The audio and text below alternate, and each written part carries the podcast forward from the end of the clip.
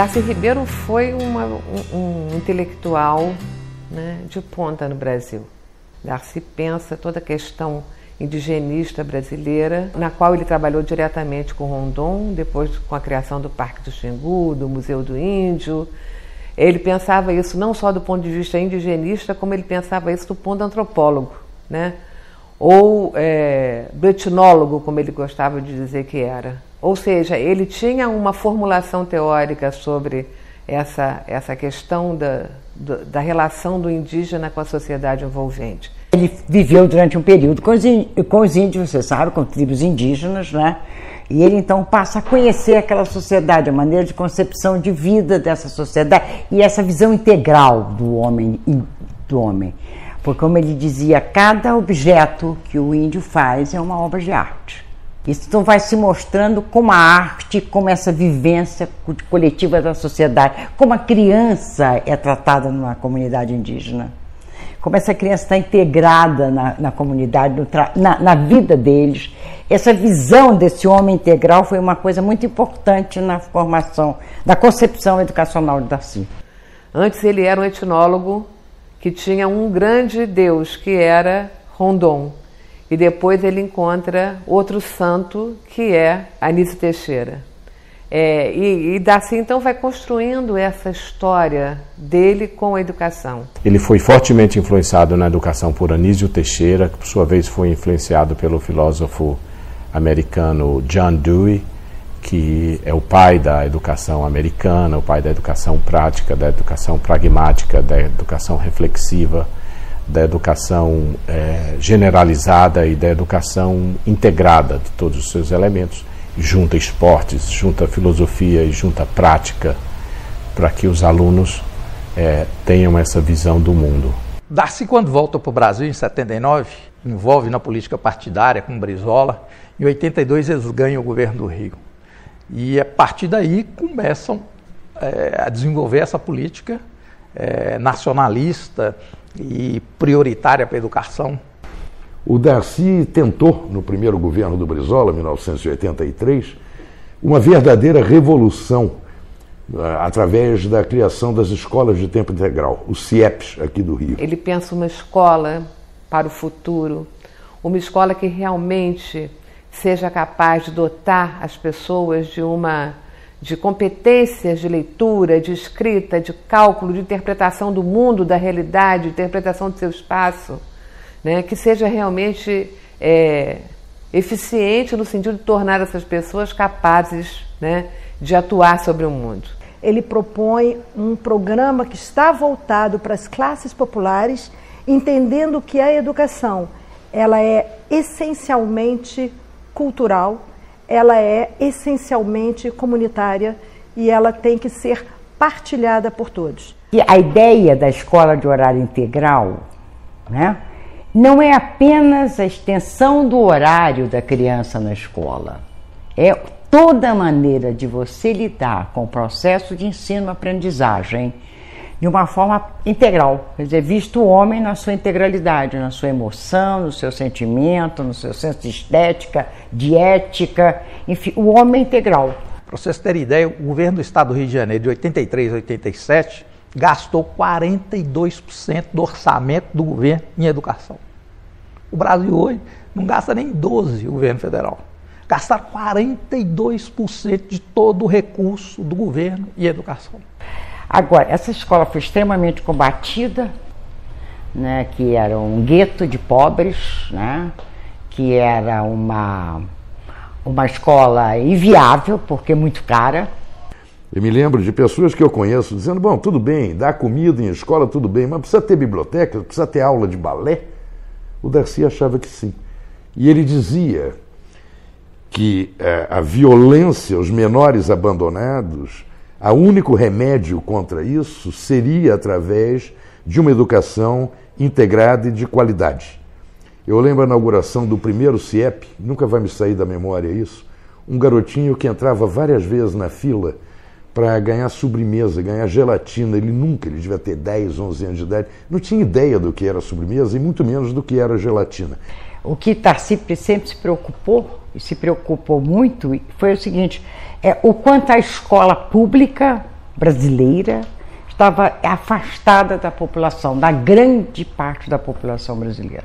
Essa separação, essa distância da escola pública como instituição e da vivência da população que frequentava, da criança, do adolescente, do jovem que a frequentava, ele procurou de todas as maneiras corrigir isto, né, de certa maneira, romper esse distanciamento. Como é que ele, um dos elementos que ele tentou foi justamente o animador cultural, que era uma pessoa da própria comunidade onde a escola estava inserida, que conhecia uma manifestação da arte podia ser na palavra, podia ser no gesto, podia ser como na, na, nas artes plásticas, enfim, na música, na dança.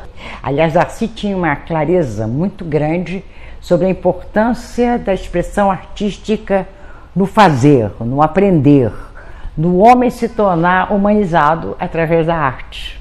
Que a escola pública representasse efetivamente um recurso, um meio para que essa criança, esse jovem, pudesse vir a ter no seu futuro uma inserção real na sociedade brasileira. Essa cidadania, esse exercício pleno da humanidade, como se muito fala nisso, ele só se daria realmente no momento em que homens e mulheres soubessem ler, escrever e ler o mundo na sua plenitude. Né?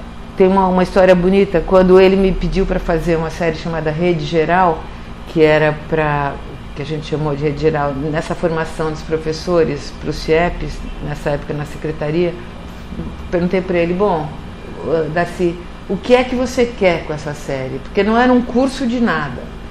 O que, o que, que você quer que a gente faça?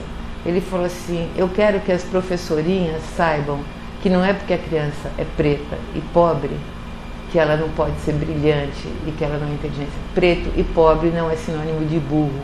Então eu quero fazer a cabeça dessas professorinhas. Você tem que abrir a cabeça dessas professorinhas, como com literatura, com música.